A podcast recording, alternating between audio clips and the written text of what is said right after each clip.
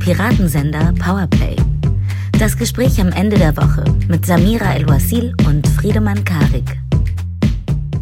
Und damit hi und herzlich willkommen zu einer neuen Ausgabe Piratensender Powerplay. Und dieses Mal ist es die 110. Folge und Episode. Tatü, und letztes tata. Jahr hat uns, äh, letztes Mal hat uns nämlich keiner darauf hingewiesen und korrigiert. Das ist eine falsche. Aber es war auch allen irgendwie egal. ja, und wir haben es durchgezogen. Fünf Minuten die schlimmsten Polizeigags des Todes gemacht. Aber we embrace it. Und hi wir sind, Friedemann. Wir sind zurück. Wir ähm, überkommen die Scham. Hallo Samira, wie geht's dir? Fantastisch. Wie geht es dir? Gut.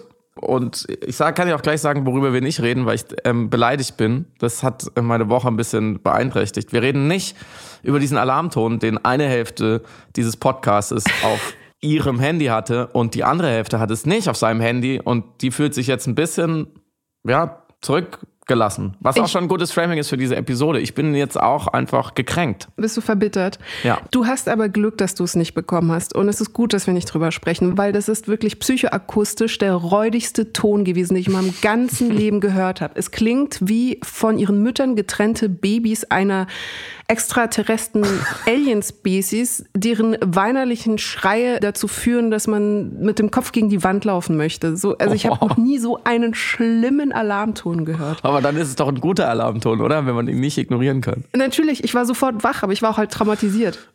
da bin ich froh, dass ich ihn bekomme. Ich möchte sagen, diesen Superlativ, den du gerade angebracht hast, ist der schlimmste Ton, den du jemals gehört hast. Ich meine, wir waren schon mal zusammen Karaoke singen. Dazu sagen. Frankfurter Buchmesse 21, never forget. ähm, wer danach noch hören konnte, war nicht dabei. Danke, dass, du, dass das jetzt auf Platz zwei der schlimmsten Töne verwiesen wurde. Vom Alarmton. Schreibt uns doch in die Kommis, ob ihr den Alarmton gehört habt und an, an was er euch erinnert hat. Äh, Nägel auf der Tafel, auf Alufolie äh, kauen oder was auch immer. Worüber reden wir denn heute, Samira?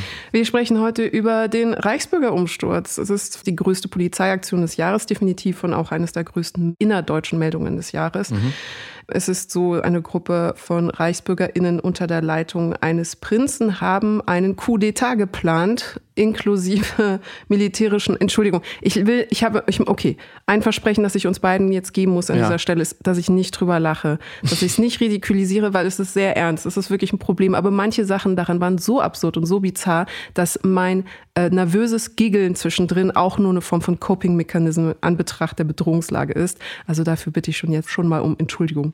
stattgegeben, weil ich hatte die exakt selbe Gefahr und habe mir gedacht, lass uns die Gags am Anfang machen und es einmal belächeln und dann darüber reden, warum man es nicht belächeln sollte. Weil äh, die Realität ist ein sehr guter Gagschreiber an dieser Stelle. Allein schon, dass es jetzt der Putschprinz ist, nach dem Pinkel und dem Prügelprinz, mehr Alliteration mit P, dass der Typ so aussieht, dass ich mich frage, hat man ihn und Alexander Gauland mal in einem Raum gesehen? Weil das könnte exakt das Gleiche sein. Irgendjemand hat auf Twitter geschrieben, der Dieb, der damals Alexander Gauland am See die Klamotten geklaut hat, ist endlich festgenommen, weil er von derselben selben Garderobiere ausgestattet wurde. Dann seine russische sein, seine Mannequin-Freundin, wie man glaube ich in diesen Kreisen sagt, die ihm dann Kontakt zum Generalkonsulat gemacht hat. Also 1927 will seine Umsturzpläne zurück. Ich hatte die ganze Zeit Angst, dass am Ende noch so Volker Bruch mit so um die Ecke kaspert mit seinem Hut und seinem Mantel und so einem ärztlichen Attest, dass er keine Maske tragen muss.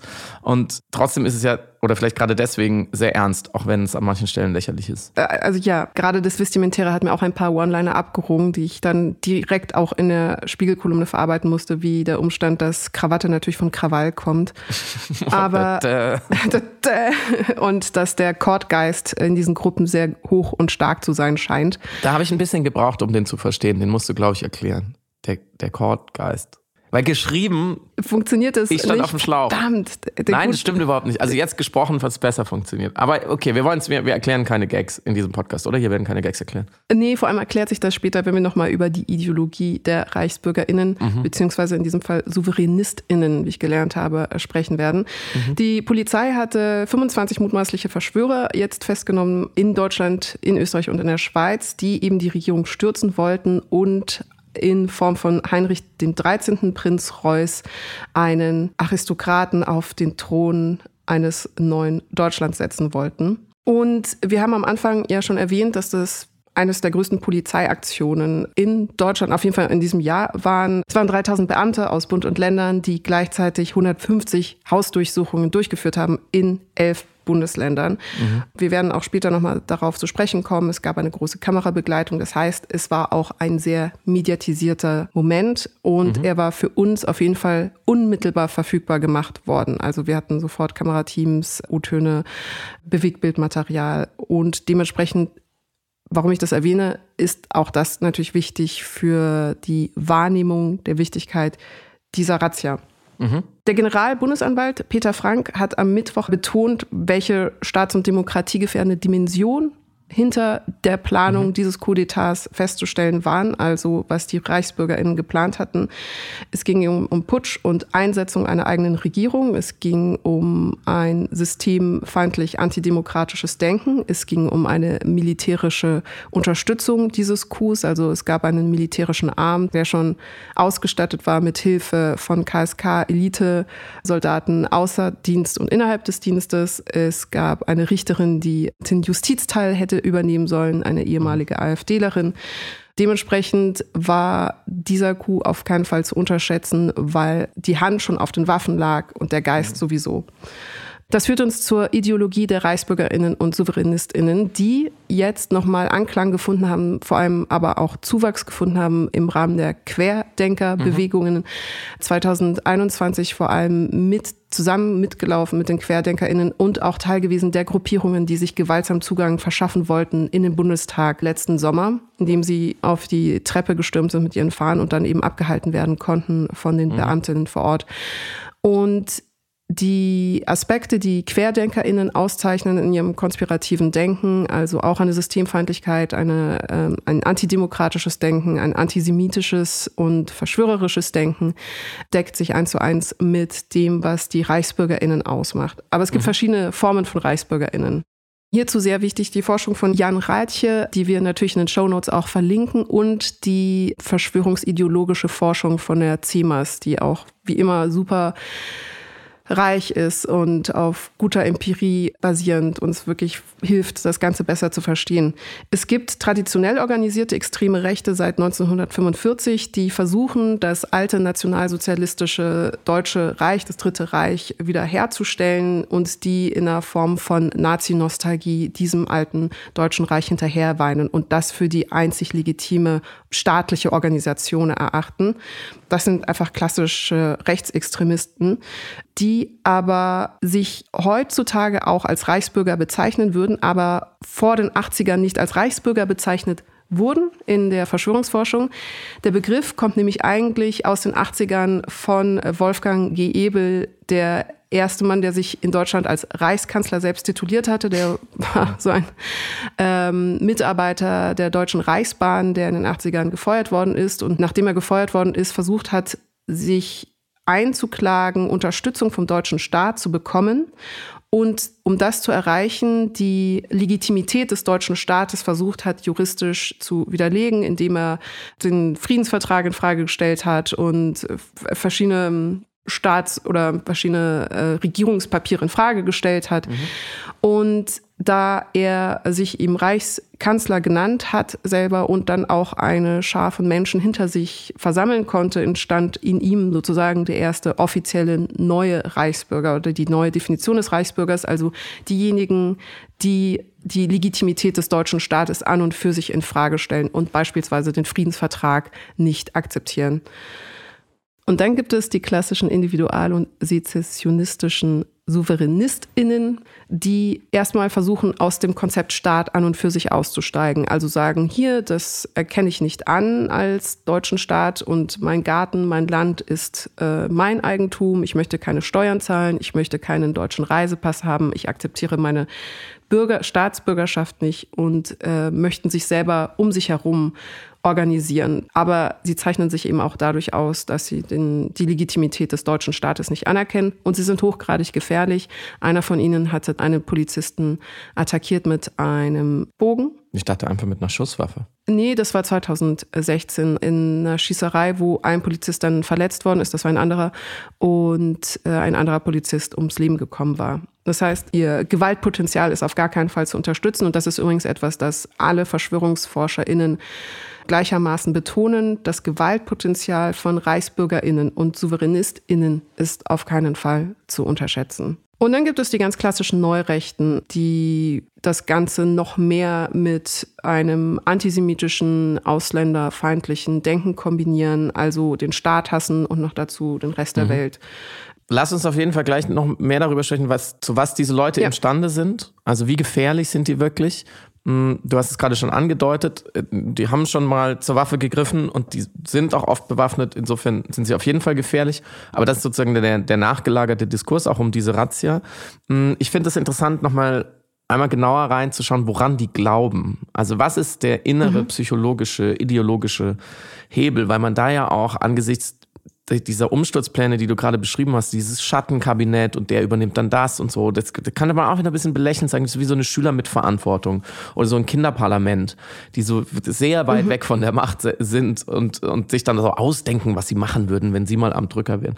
Ähm, und auch, dass jetzt diese Gruppe offenbar äh, sogar zu, zu den Zuständen von 1871 zurück wollte. Also ein deutsches Reich mhm. äh, in der Monarchie und dann diesen doch wohl verwirrten Prinz, ähm, von dem seine, seine Angehörigen sagen, er ist ein verwirrter alter Mann, er ist verbittert, den dann aus der Kiste kramen äh, oder zu ihrem ihr Chef machen wollen. Also da ist, steckt auch wieder so die Gefahr drin, dass, dass man sie eben nicht ernst nimmt, aber in dem, was ja heutzutage auch einfach gut dokumentiert ist, was man gut erforschen kann, was die Ermittlungsbehörden gut durchleuchten konnten in der Ideologie und das, was diese Leute denken und wollen, sind sie sehr, sehr, sehr gefährlich. Also da ist, ist es dunkelrot, schlägt die Messskala da aus, weil sie ja sich in einer aggressiven Notwehrsituation zu befinden glauben. Der eine Oberst, der festgenommen wurde, ein Oberst der Bundeswehr, sprach wohl in Chats von einem Akt der Vergeltung, von einer Katharsis. Also die glauben ja, mhm. das System hat zuerst sie angegriffen und sie müssen jetzt zurückschlagen. Und diese grundsätzliche Antagonisierung des Staates, die so in eine Ideologie der Selbstverteidigung führt, die ist natürlich so gefährlich wie mächtig wie anschlussfähig, weil man, und das haben wir auch in Erzählende Affen versucht zu erklären, warum Verschwörungstheorien oder Verschwörungserzählungen so attraktiv sind, weil man sich damit automatisch selbst zu Protagonisten macht in dieser Geschichte und zu einer kleinen, eingeschworenen Gruppe von Leuten, die es durchschaut haben. Die haben die große Staatsverschwörung und die dunklen Machenschaften verschwören, äh, durchschaut. Und weil Gut und Böse daran so klar verteilt sind, ist auch die Wahl der Mittel sozusagen freier. So, wenn, wenn es jetzt wirklich mhm. so wäre, das kann sich ja jeder mal reinversetzen, finde ich immer ein gutes Gedankenexperiment. Stell dir mal vor, wir Piratensender, Powerplay, MacherInnen und HörerInnen. Wir wären die einzigen in Deutschland, die wüssten, dass da ganz schlimme Machenschaften äh, passieren und äh, da werden Leute umgebracht und verschwinden und das ist alles überhaupt nicht demokratisch und Corona, die haben Corona erfunden und so was müssten wir dann machen? Natürlich müssten wir irgendwie Widerstand leisten. Wir würden das von uns abverlangen, wenn wir das wirklich glauben. Also diese Notwehrsituation, in der man ist, die legitimiert natürlich auch viel und die, die stiftet zu einer Aktion an. Man, man kann kaum dann inaktiv bleiben. Das ist die eine Sache, die ja auch klassische Paradoxien dann gleichbügelt. Also zum Beispiel die BRD gibt es für diese Leute gar nicht, weil sie ihnen Unrecht tut. Mhm oder die, die Regierung ist sehr, sehr böse und abgefeimt und, und kalkulierend, aber auch äh, sehr dumm und, und das sind schlechte Menschen und die haben, die haben nichts drauf, die sind ungebildet, die müssen weg. Oder die, sie sehen sich als einsame Rebellen gegen dieses böse System, aber sie glauben auch irgendwie, dass heimlich alle Menschen schon auf ihrer Seite stehen und eine geheimnisvolle Allianz dann für sie eingreift. Oder sie halten sich für sehr vernünftig und rational und die anderen für die Spinner, die irgendwie verblendet sind und glauben gleichzeitig an so esoterische Esoterik-Kram, wie diese Gruppe auch wohl mit Sehern arbeiten wollte und irgendwas auspendeln wollte. Also diese Paradoxien treten hinter diesem Notwehrgedanken zurück, hinter dieser Antagonisierung des Staates und auch hinter der Dämonisierung des Staates, beziehungsweise die Macht, die dahinter steht. Und da wird es immer mindestens implizit antisemitisch, dass die sogenannten Globalisten, was ja nur eine Chiffre dafür ist für das im Nazi-Deutschland hätte man gesagt, das Weltjudentum, ja, die, die Finanz, die, die, Kapitalisten, die also Geld machen und die Regierung eigentlich im Griff haben. Also diese fremde Macht steht hinter allem und das erinnert dann schon sehr, sehr stark an die nationalsozialistische Ideologie, wenn es nicht sogar deckungsgleich ist. Und wenn man nochmal einen Schritt zurückgeht, finde ich es interessant, wenn man sich auch gerade mal in Erinnerung ruft, was die Corona-LeugnerInnen, diese MontagsspaziergängerInnen, dieses Milieu, was ja so ein auch jetzt gerade rekrutiert wird für die harten Reichsbürger, ähm, was, was die so erzählen. Ich habe noch einen O-Ton von, von so einer Montagsdemo in Thüringen im Kopf, wo jemand sagte, naja, Schauen Sie doch mal all diese Krisen, mit angefangen mit der Euro-Krise 2008, dann, wie die es nennen, die Asylkrise, also die sogenannte Flüchtlingskrise 2015, äh, dann Corona erfunden und äh, jetzt auch noch dieser Krieg und die Energiekrise. Und dann sagte der Mann, das kann doch kein Zufall sein. Das muss ja mhm. Absicht sein und es muss von der mhm. Regierung gesteuert sein. Und das finde ich schon interessant, dass da ja so eine Kausalität eingezogen wird in eine Zeit, die natürlich oft bedrückend ist, die Leute vor Probleme stellt, die generell den Diskurs ja auch düster einfärbt, ähm, in der man immer das Gefühl hat, Ende der Welt steht bevor, gibt es über allem oder unter allem lauert noch die Klimakrise, die diese Leute anscheinend nicht anders verarbeiten können als in der ganz großen Verschwörung. Die sagen, wenn die Sachen so schief laufen, dann kann das nicht Zufall sein oder dann kann es nicht sein, dass wir uns alle eigentlich bemühen und auch die Regierung bemüht, was Gutes zu tun, sondern dann im Gegenteil, dann kippt es auf die andere Seite. Und und das ist der, glaube ich, noch ein weiterer wichtiger Punkt, die empfundene Freiheitsbeschneidung, gerade durch Corona, hat bei vielen Leuten, glaube ich, zu einer Kränkung geführt, beziehungsweise eine Kränkung oder vielleicht sogar Traumata der Übergriffigkeit auf eine Art getriggert oder revalidiert, sodass sie das Gefühl haben, sie müssen sich gegen einen Übergriff eines übermächtigen Staates verteidigen und in ihrer Erfahrung, und deswegen ist es ja auch unter anderem im Osten so anschlussfähig, ist ein übermächtiger Staat das Schlimmste, was passieren kann. Insofern sind sie quasi eigentlich die, die Wehrhaften in diesem System. Und Caroline Amlinger und Oliver Nachtwey haben das ja in, in ihrem Buch Gekränkte Freiheit ähm, beschrieben, dieses Freiheitsverständnis, was absolut ist und dann sofort aggressiv wird, wenn es äh, sozusagen, wenn es einen Einschnitt erlebt, weil es sich nicht in Relation zur Freiheit anderer denken kann, sondern immer nur in dem Absolutismus und dann in der Notwehr gegen diese Übergriffigkeit. Und das ist natürlich ein ja, Mobilisierungspotenzial in einer, in einer sehr heterogenen Szene, die ja auch äh, jetzt bei den, bei den Festnahmen Ost-West-Verteilung äh, kennt, arm-reich, oben und unten. Ähm, und dieser Hass auf das sie drangsalierende System ist die große Einigung. Und das ist aber etwas Neues auf eine Art. Also diese Gegenwehr gegen den Staat hat der Verfassungsschutz auch lange nicht so klassifizieren können. Man hat dann, glaube ich, 2021 äh, eine, also sozusagen eine neue Schublade eingeführt äh, für die verfassungsrechtlich relevante Delegitimierung des Staates, kurz VDS. Das ist jetzt sozusagen, mhm. ähm, das ist jetzt eine, ein Cluster. Ähm, und das sind eben nicht nur abgehängte Menschen, wenn man sieht, an diesem Prinz oder der Richterin oder an äh, Elitesoldaten. Das sind ja ehemalige Polizisten und ehemalige Militärs und so weiter und so fort. Das sind Leute aus der sogenannten Mitte der Gesellschaft, die aber eint, dass sie das Gefühl haben, haben, so jetzt, jetzt müssen wir äh, zurückschlagen. Und in der in der Extremismusforschung gibt es dafür auch den Begriff der Salatbar-Ideologie, die ich sehr schön fand.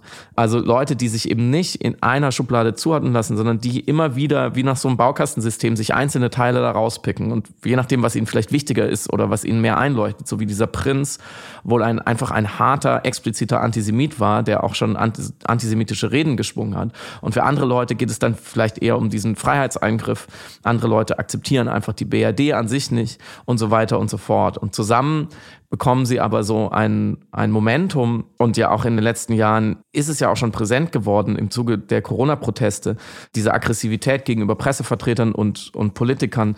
Da gab es ja hunderte, tausende mehr oder weniger großer, gefährlicher Straftaten. Also das köchelt schon länger. Ähm, und wenn man sich damit so ein bisschen näher beschäftigt, das, was wir jetzt gerade besprochen haben, ehrlich gesagt, ist man ja fast verwundert oder sehr froh, könnte man auch sagen, dass das nicht weiter eskaliert ist, sondern dass man diese Leute jetzt erstmal dingfest gemacht hat, äh, bevor sie äh, die ganz, den ganz großen Anschlag verüben konnten oder auch nur den kleinen. Also es, es geht ja auch nicht immer darum, dass die den Bundestag anzünden und, und den Bundespräsidenten entführen, sondern manchmal zielen die ja auch dann vielleicht auf ein Gericht ab, was nicht nach ihrem Sinn geurteilt hat. Und die deutschen Gerichte sind normalerweise nicht so geschützt. Und diese Gruppe an Leuten mit diesem Zugang zu Waffen und dieser Kompetenz äh, militärischen Aktionen hätte sehr, sehr, sehr großes Unheil anrichten können. Und das ähm, führt uns vielleicht auch schon zu der Frage, warum aus manchen Kreisen so unbedingt versucht wird, das jetzt zu verharmlosen, ähm, was ich schon einen interessanten intellektuellen Stunt finde. Vielleicht hast du eine Erklärung dafür, wie, wie kann dieser Automatismus funktionieren, dass aus, sagen wir mal, konservativeren, rechteren Medien, die NZZ hat was dazu geschrieben, die Welt, sofort dieser Reflex kommt, sogar so eine Razzia, die, glaube ich, die größte politische, politisch motivierte Razzia in der Geschichte der Bundesrepublik war, und so eine Verbindung und so eine Gefährlichkeit zu relativieren. Mhm. Zuerst habe ich mich natürlich auch darüber, über diese Hufeisensehnsucht äh, gewundert, beziehungsweise genau das Gegenteil dessen, also so zu tun, als sei eben diese Gruppe an ReichsbürgerInnen, die diesen Coup ja de facto geplant mhm. haben, nur ein Haufen, ich paraphrasiere, so wie ich es jetzt wahrgenommen habe, auch in der Bewertung in sozialen Medien, äh, durchgeknallter Senioren mhm. mit zu viel Zeit und zu viel Verbitterung, die das ohnehin nicht hätten leisten können, mhm. ähm, weder, weder physisch noch intellektuell. Und diese Relativierung hat mich zumindest erinnert an meine anfänglichen Reaktionen auf Querdenkerinnen und die Frage, ob man sie nicht größer machen sollte, als sie sind, um ihnen nicht eine Macht des Dämonischen geben zu können. Mhm. Das Problem hierbei ist oder der entscheidende Unterschied zwischen einer Berichterstattung, die QuerdenkerInnen, die vielleicht eine kleine Gruppe QuerdenkerInnen größer macht durch die Berichterstattung, als sie an und für sich sind und im Vergleich zur starken Demokratie sind. Und dieser Gruppe ReichsbürgerInnen ist, dass es ein terroristisches, militärisches Gewaltpotenzial gab, das aktiv geplant worden ist und die Nichtausführung nicht als Kategorie einer Irrelevanz gewertet werden darf in diesem Moment. Mhm. Also es muss ihnen gegenüber eine Ernsthaftigkeit walten gelassen werden. Man darf äh, auch nicht in so Pathologisierung im Sinne von diesem Plemplem mhm. oder die sind einfach komplett verrückt walten lassen, weil, du hast es gerade sehr schön mit dem Begriff Salatbar-Ideologie umschrieben, der eigentlich anknüpft an das, was wir äh, in ein paar Folgen zuvor über den stochastischen Terror auch festgestellt haben. Dass im Grunde genommen es reicht, wenn eine Ideologie mit einer gewaltbereiten Person genügend andockt, um sie in eine derartige Radikalisierung zu überführen, dass sie bereit ist, Menschen zu töten. Und das ist auf jeden Fall gegeben. Und ein zweiter Aspekt ist, warum mich diese Relativierung wundert, und dann versuche ich mit dir noch zu ergründen, warum sie überhaupt erfolgt, ist, dass diese Menschen, um die es geht, alles Personen aus dem sogenannten Establishment sind. Mhm. Also wir haben natürlich einen adligen Prinzen, wir haben eine Richterin, aber und Elitesoldaten, aber da waren auch UnternehmerInnen dabei, da waren AkademikerInnen dabei, da war ein Opernsänger dabei, da war ein Sternekoch dabei, der ein gut laufendes Restaurant in Kitzbühel hat, in einem Luxushotel. Und das sind alles Menschen, die sind im klassischen Establishment. Das heißt, es ist umso verwunderlicher oder umso schockierender, wobei die verschwörungstheoretische Forschung eine Antwort darauf hat, aber es muss für uns als Gesellschaft oder als wir breite Gesellschaft, als Öffentlichkeit umso schockierender sein, dass der eine Opernsänger, den du auf der Bühne siehst, oder die eine Richterin, die deinen Fall verhandelt, oder der eine Arzt, der dich behandelt, insgeheim denkt, Erstens, es gibt eine jüdische Weltverschwörung. Zweitens, es gibt einen vermeintlichen Bevölkerungsaustausch. Und drittens, der deutsche Staat ist nicht legitim mhm. und gehört am besten weggeputscht unter der Führung eines Prinzen. Das sind drei Überlegungen, die natürlich so irrlichtern sind, dass man sie selber nicht an sich ranlassen möchte, mhm. als wahrhaftig gedacht von vermeintlich ernstzunehmenden Menschen. Aber dieser Fall zeigt uns, es ist da. Es ist, wir können es nicht wegrelativieren und dann so zu tun, als seien wir einfach so ein bisschen drüber und hätten eh nichts äh, leisten können, ist, glaube ich, eine massive Unterschätzung und in diesem Fall, glaube ich, auch willentliche Unterschätzung des Problems, um dann wiederum eben andere Bestrebungen auf äh, ökologischer Seite oder auf linker Seite umso größer scheinen und wirken mhm. lassen zu können. Und wir hatten nicht umsonst als ersten Reflex, als ersten sardonischen und sarkastischen Reflex in Social Media, dass Menschen gesagt haben, ja, schade, dass sie sich nicht auf, die, äh, auf den Boden geklebt haben, sonst mhm. wäre man noch strenger und noch früher gegen sie mhm. vorgegangen. Oder äh, Frage, und äh, warum sind sie nicht im Vorhinein alle schon in äh, Präventivhaft gebracht worden? Also der grimmige Versuch, diese vermeintliche Doppelmoral oder in diesem Fall vielleicht sogar wirkliche Doppelmoral ähm, sichtbar zu machen, indem man es eben parallelisiert hat mit den Klimaprotesten und den Umgang eben mit den jungen Menschen, die Klimaproteste mhm. gemacht haben. Ich glaube, es ist auch ein bisschen Doppelmoral einfach. Ja, natürlich. Also in, in allererster Linie, ich finde, also man muss da nochmal ganz klar herausstreichen. Und am Ende präsentiere ich noch eine andere These dazu, zu diesen Relativierungsversuchen. Aber nochmal, wenn man, also wenn man sie ernst nimmt, muss man aber ganz klar herausstreichen. Und das ist, das ist immer dann auch so ein bisschen wohlfeil, in die Historie und in die Empirie zu gehen und zu sagen, naja, also ähm, die, die Utopie einer Zielsetzung, also der Irrealismus, ja, also die, auch die, der Grad der, sagen wir mal, Selbstüberschätzung oder Verwirrtheit oder was auch immer man diesen Leuten jetzt unterstellen will, hat einfach überhaupt nichts mit ihrer Gefährlichkeit zu tun. Das sind einfach zwei verschiedene Kategorien. So und der NSU hat sehr viele Menschen in Deutschland umgebracht, ohne auch nur in Reichweite seiner Ziele zu sein. Die wollten ja das sogenannte Vierte Reich errichten. Ja, die wollten neuen Nationalsozialismus. Ja, überhaupt, das hat einer hat mit dem anderen dann auch überhaupt nichts mehr zu tun. Im Gegenteil, es kann sogar sein, weil eben die Ziele so weit entfernt sind, dass diese Leute einfach immer weiter morden, solange man sie lässt, weil ist, sie haben sowieso nichts mehr zu verlieren. So auch man kann jetzt auch Beispiele von der anderen Seite heranziehen. Anis äh, äh, Amri, äh, der der Attentäter vom Breitscheidplatz, der wollte ein islamistisches Kalifat im Endeffekt. Und was hat er geschafft? Er hat einfach ein paar Leute auf dem Weihnachtsmarkt ermordet. Ähm, man kann zurückgehen, so weil die RAF in letzter Zeit oft äh, Thema war. Was wollten die? Die wollten im Endeffekt äh, einen Sozialismus errichten und die wollten den angeblich äh, faschistoid kapitalistischen Unrechtsstaat Bundesrepublik Deutschland ähm, besiegen, stellvertretend für den Nationalsozialismus, der noch nicht besiegt worden war. Was haben sie gemacht? Sie haben einfach ein paar äh, Funktionsträger ermordet. Ähm, äh, also auch jenseits dessen.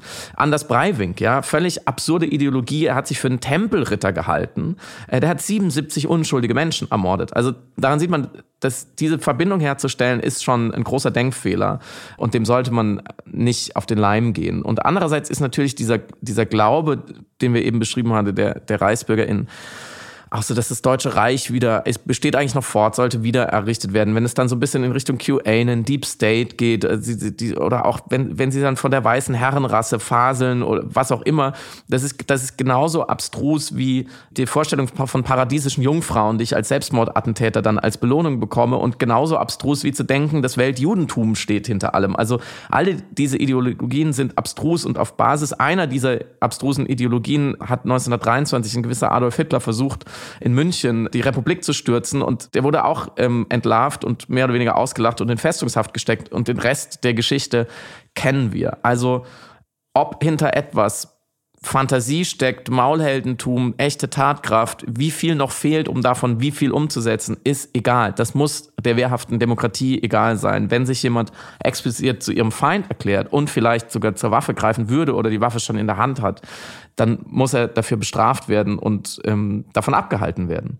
Ähm, und wenn jemand sich auf eine Straße klebt, um der Demokratie zu sagen, das hast du einmal beschlossen, wie zum Beispiel ähm, Klimaschutzziele, und du hältst dich gerade nicht daran. Und die einzige Möglichkeit, dich daran zu erinnern, ist eben dieser zivile Ungehorsam. Dann ist er kein Staatsfeind, eben Gegenteil, sondern dann ähm, ist er genau das exakte Gegenteil von diesen Staatsfeinden, weil er oder sie ja noch daran glaubt und er oder sie noch mit dem demokratischen System in, Be in Beziehung treten will, so wie die letzte Generation sich ja auch in, in Bayern jetzt mit Spitzenpolitikern, ich glaube dem Innenminister, zusammengesetzt hat auf Initiative der evangelischen Kirche. Also man will miteinander reden, äh, man will eigentlich von der Gegenseite äh, ein Versprechen eingehalten wissen äh, und man glaubt damit ja an das Beste im Staat. Man, die letzte Generation appelliert ja sozusagen an die Demokratie und sagt, wir können mehr, ihr könnt mehr. Und ihr habt das auch schon mal bewiesen, ähm, als ihr das Pariser Klimaschutzabkommen einstimmig im Bundestag beschlossen habt. Nur in der Umsetzung hapert's. Und wir schlagen hier zwei ganz konkrete Dinge vor. Ähm, und deswegen ähm, schon das miteinander irgendwie in Beziehung zu setzen, ähm, ist natürlich Quatsch. Und meine etwas diskursive Spezialistentum-These dazu, und es würde mich bei dir interessieren, ist, dass und damit kommen wir vielleicht auch nochmal auf dieses Medienthema. Ähm, wieso waren so viele Medien in, involviert und was war daran vielleicht auch ein PR, ja, sagen wir nicht Stunt, aber eine PR-Hebelung, ist, dass natürlich, wenn so etwas passiert, ja, also passiert im Sinne von, da gibt es Zugriff der Ermittlungsbehörden. Ähm, es passiert zum Glück noch nicht, noch kein Terroranschlag oder kein Umsturz oder kein gewalttätiger Akt, aber so eins vorher. Und die Medien sind dabei.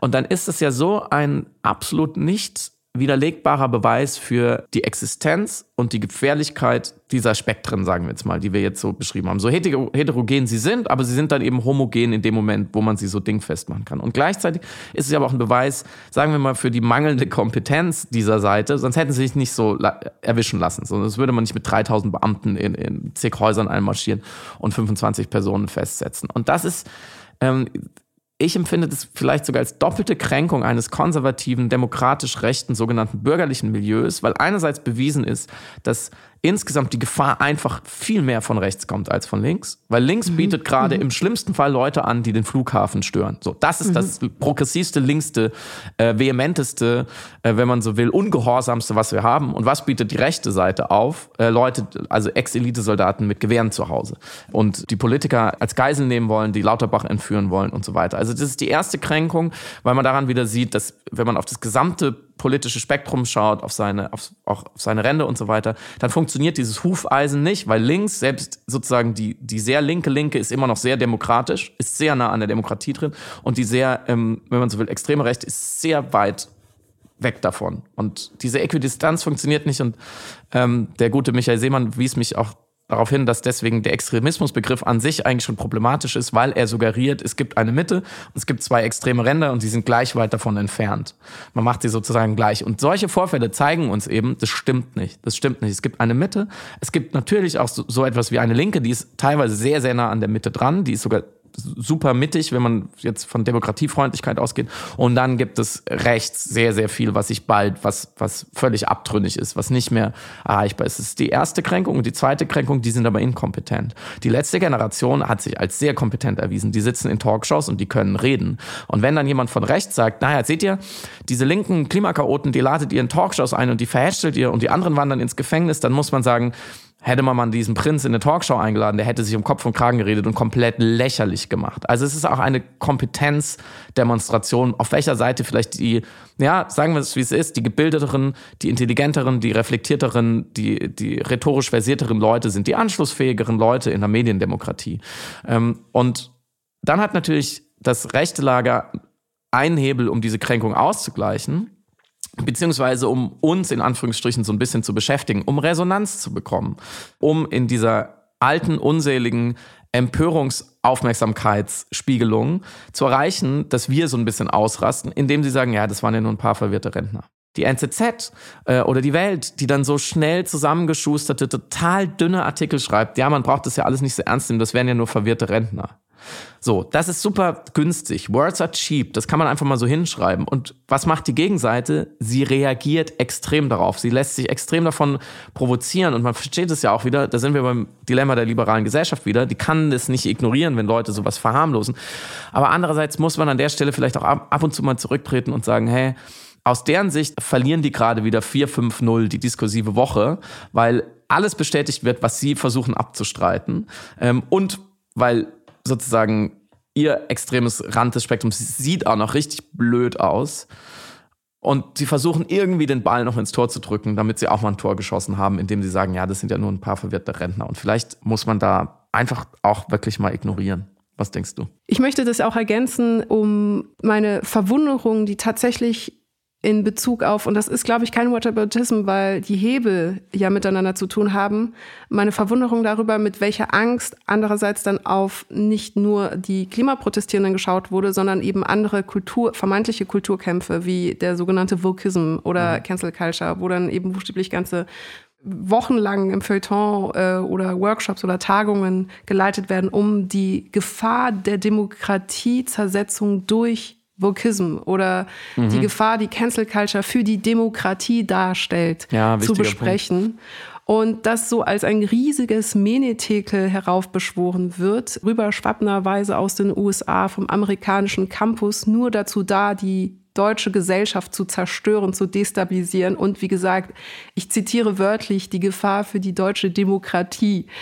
Und da dann gleichzeitig äh, die Personen eben, die diese Gefahr sehen und heraufbeschwören und meinetwegen ja für sich diskutieren können, dann aber gleichzeitig eben in das Relativieren verfallen von real, Verzeihung, ich wollte mir das Lachen verkneifen, von Menschen, die tatsächlich die Demokratie real in Gefahr bringen wollen. Mhm diese Hypokrisie, diese Zweischneidigkeit kann ich dann auch nicht ernst nehmen und muss sie unterschreiben mit den Aspekten, die du genannt hast, was nämlich affektive Aspekte sind. Keine rationalen, sondern wirklich Kränkungen und äh, narzisstische Kränkungen beispielsweise. Findest du es in, im Zuge dessen problematisch, dass so viele Medien, gerade auch öffentlich-rechtliche Medien, offenbar relativ früh von dieser Razzia Bescheid wussten, das mhm. sehr ausführlich begleitet haben und so am Ende wir eine Abbildung äh, dieser Aktion in Echtzeit nahezu hatten, plus ausgeruhte Analysestücke, die vorbereitet waren? Ich glaube, der Umstand, dass so unisono berichtet werden konnte, und dass dementsprechend die Redaktionen von vornherein schon genau wussten, was äh, stattfinden wird, ist selbst so ein ganz kleines verschwörerisches Narrativ, weil ich finde, Stefan Niggemeier hatte das auf Übermedien gestern oder heute ganz gut aufgedröselt. Es ist eine dynamische Wirkung, zwei Aspekte, nämlich dass Menschen, die in dem Bereich recherchieren, ohnehin schon tief in dem Bereich drin sind und wahrnehmen, wenn es irgendwelche Entwicklungen gibt. Mhm. Also sie haben natürlich dann ja auch Quellen, die sie informieren und sind vielleicht ähm, undercover auch unterwegs und haben auf jeden Fall atmosphärische Ahnungen darüber, was passieren könnte. Und wenn sie dann beispielsweise an eine Staatsanwaltschaft treten oder an eine Polizeidienststelle und sagen, wir recherchieren gerade zu dem Thema, ich bin eine freie Journalistin XY, ich recherchiere zu dem Thema, äh, haben Sie da vielleicht schon Informationen diesbezüglich? Dann ist es im Bereich des Möglichen, dass Sie wiederum von einer Polizeidienststelle die Information bekommen. Wir sind auch dran, es ist tatsächlich vielleicht etwas geplant, es gibt einen Sperrtermin, es wäre gut für die Ermittlungen oder es wäre gut für alles polizeiliche Vorgehen, wenn Sie mit Ihren Informationen sich noch zurückhalten könnten bis zum Sperrtermin XY. Das bedeutet, nur um den Eindruck zu enthebeln, dass es so gewesen sein könnte, dass die Polizei systematisch zu den einzelnen Redaktionen hingegangen ist und gesagt hat, hallo, um 7 Uhr morgens werden wir äh, an folgenden Orten eine Razzia durchführen und Sie können mit Ihrer Kamera hinkommen. Ein zweiter Aspekt ist, dass natürlich auch branchenintern gesprochen und besprochen wird und auch solche Informationen weitergegeben werden. Aber es gibt auch JournalistInnen, die online vermittelt haben oder zumindest zweideutig angemerkt haben, dass sie tatsächlich die Information direkt von der Polizei bekommen haben. Das alles sage ich nur, um äh, festzuhalten, dass es diese drei Dynamiken gegeben mhm. haben könnte. Also, dass es nicht eine 100% rein strategische PR-Maßnahme von Seiten der Polizei war, die sich einfach gut äh, pressetechnisch begleiten lassen wollte. Und ja, ob ich es für ein Problem halte, es hat eine Signalwirkung auf alle anderen Menschen, die dieser Ideologie folgen wollten oder die auf jeden Fall sympathisieren mit den Ideen dahinter. Das ist eine sehr gezielte Aktion gewesen, die in ihrer Größe auch eine gewisse Einschüchterung, eine polizeiliche Einschüchterung darstellt, weil es einfach sehr medial präsent war. Also man möchte nicht die Person sein, die morgens um sieben da abgeführt wird, für alle sichtbar, das Gesicht erkennbar. Und deswegen glaube ich, dass es als Abschreckungseffekt tatsächlich sinnvoll und hilfreich ist. Und die PR-Aspekte, ich kann den Vorwurf nicht so wirklich teilen, weil was soll die Idee dann sein, dass die Polizei sich besser jetzt hat darstellen lassen können, als sie gemeinhin in der Bevölkerung wahrgenommen wird? Oder? Ja, das ist ein Fahndungserfolg. Also die Polizei ja, aber, sieht gut aus. Und der ja, Generalbundesanwalt und so. Also für ja, die. aber es ist ja nicht schlimm. Also es ist ja auch ein Fahndungserfolg. Also ich, also bei aller Kritik. Aber die Frage ist, wie man den Fahndungserfolg äh, in die Darstellung bringt. Darum geht es ja. Hat man Bilder von schwer bewaffneten Sondereinsatzkommandos, die Wohnungen stürmen? Hat man sofort Bilder von dem Prinz in Handstellen? Wie tatkräftig erscheint man? Das kann man ja schon steuern. Ich sage, ich, ich stelle nur Fragen. Äh, ich sage, ich weiß es nicht, woher, woher soll ich es auch wissen, aber ich finde, dass ähm, je mehr Berichterstattung bis zu einem gewissen Grad besser ist ähm, für die Darstellung des Ganzen, ist ja, finde ich, klar.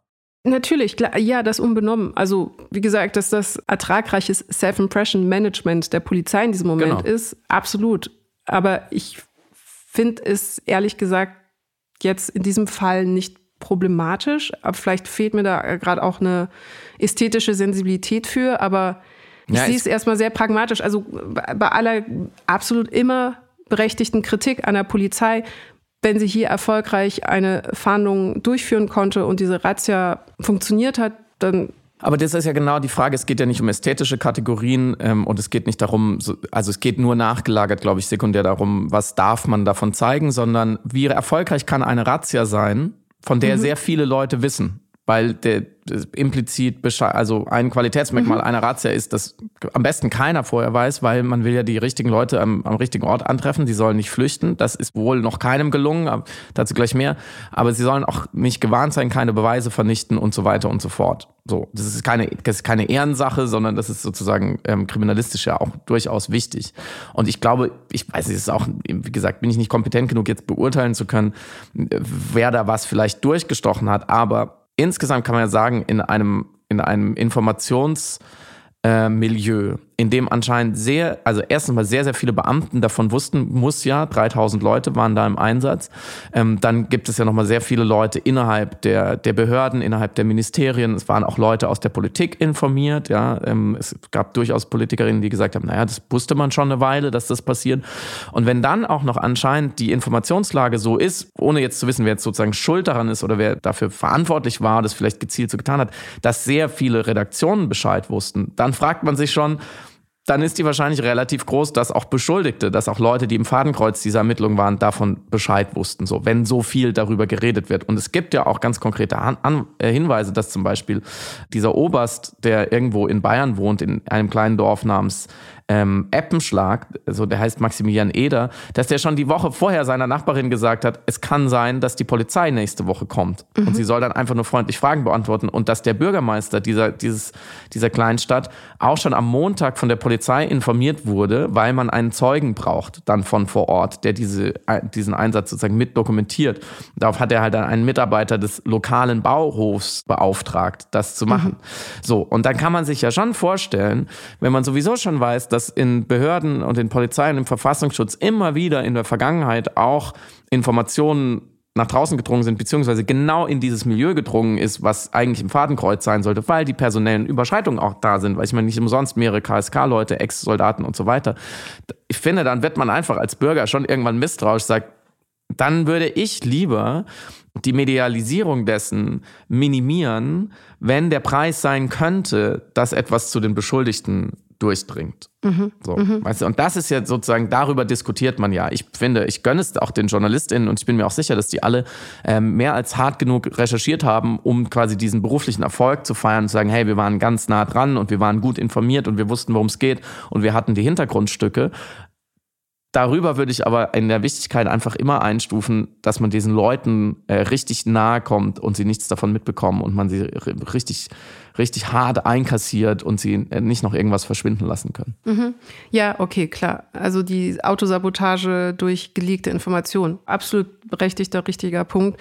Hm, ich glaube, warum ich da vielleicht noch ein bisschen vorsichtiger innerlich war in der Argumentation ist, dass wenn tatsächlich eine journalistische Grundarbeit unabhängig von der Polizei schon davor erfolgt war und diese auch nur über Quellen und Kontakte erfolgen kann, also auch über Informationen, die durchgestochen werden an bestimmten Scharnieren und bestimmten Orten, dass ich dann tatsächlich nicht davon ausging, dass es dann mit Aufgabe der Journalisten ist, aber dafür dann zu sorgen, so größtmöglich, wie es nur irgend geht, dass diese Informationen so rar gesät werden professionellen Feld, dass quasi verhindert werden kann, dass es einfach zu viele Leute mitbekommen, weil das Grundlagenrecherchen einfach mit sich bringen.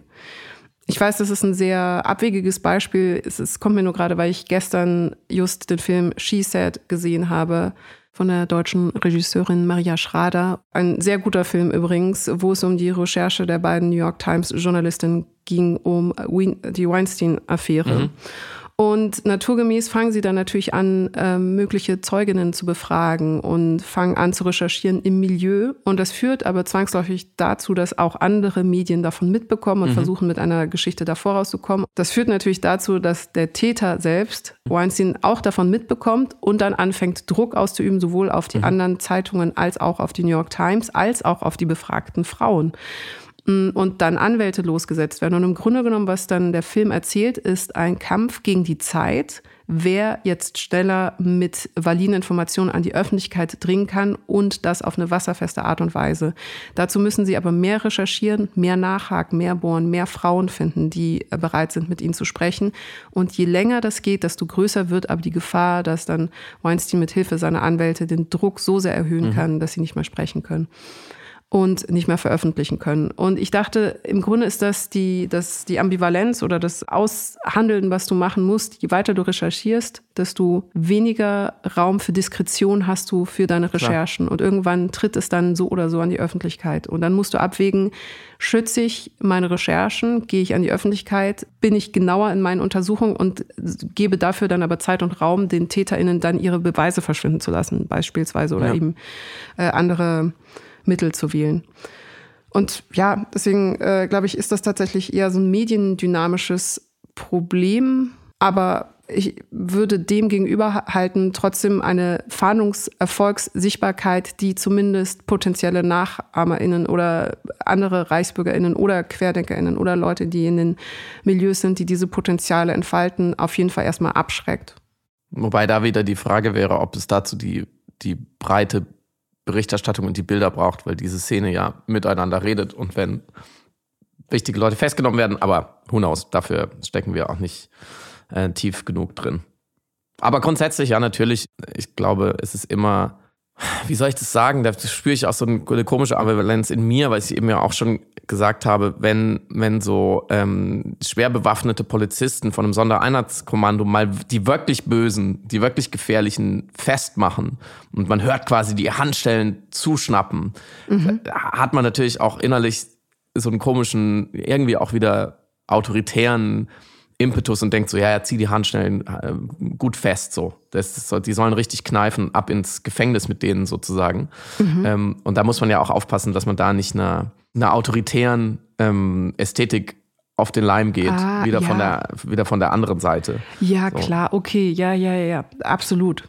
So, äh, das zum Stichwort Abschreckung sozusagen. Mhm. Ich meine, ich, natürlich, wir sind uns einig, viele dieser Leute, gerade also die, die Gewaltbereiteren, sagen wir jetzt mal, ähm, die verstehen vielleicht auch nur diese Sprache, um mal diesen schlimmen Satz zu benutzen. Aber mhm. die ähm, betrachten ja auch einen Staat oder Behörden oder eine Demokratie, die sich nicht wehrt, als schwach und kaputt und falsch und als noch stürzungswürdiger und, und äh, als noch weniger würdig eines Mitleids oder einer, eines Dialogs als ohnehin schon.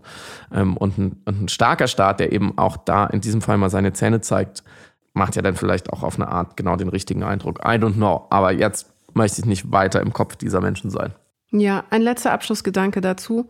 Ich teile, was du mit dieser autoritären, nicht Glorifizierung meinst, aber doch irgendwie die überzeichnete Ästhetik des Autoritären, von der man sich vielleicht beeindrucken lässt, so als Zuschauer in dem Moment auch, in Anbetracht dieser auch Bedrohungslage, die ja dort eben zerschlagen worden ist. Und vielleicht ist sie nochmal ein anderer Kontrast zu eben dem Umstand, dass das Leute, die äh, waren, die als so etabliert gelten.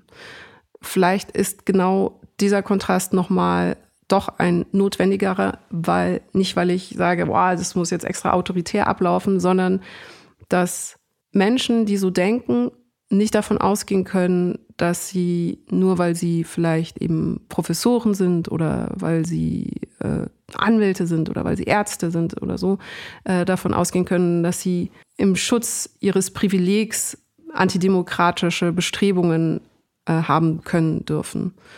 Und dass es im Grunde dann jeden treffen kann, sozusagen die Härte des Staates, wenn man so will.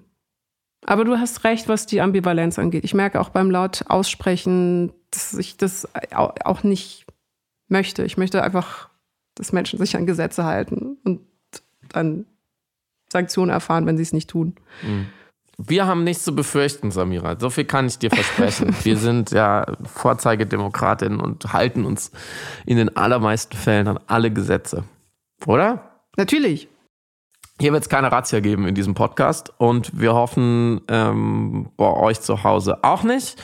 Äh, es sei nochmal darauf hingewiesen, wenn ihr uns unterstützen wollt, könnt ihr das machen ähm, über Steady und Patreon und Apple und Spotify Premium und ihr könnt bei Steady jetzt auch äh, Unterstützungsabos äh, verschenken. Ein perfektes Weihnachtsgeschenk ähm, für schon bisherige entflammte oder noch zukünftig zu entflammende Piratensender Powerplay-Fans, schaut doch mal bei Steady. Da gibt's extra so einen Abschnitt äh, bei Geschenke.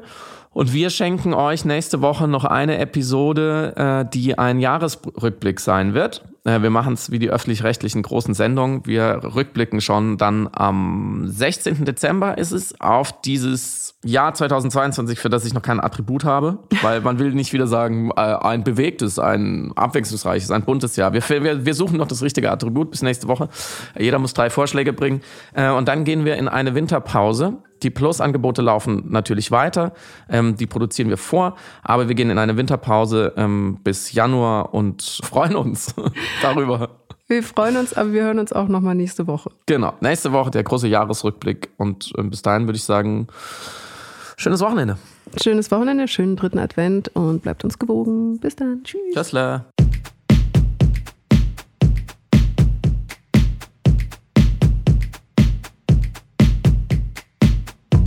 Du hörst Piratensender Powerplay.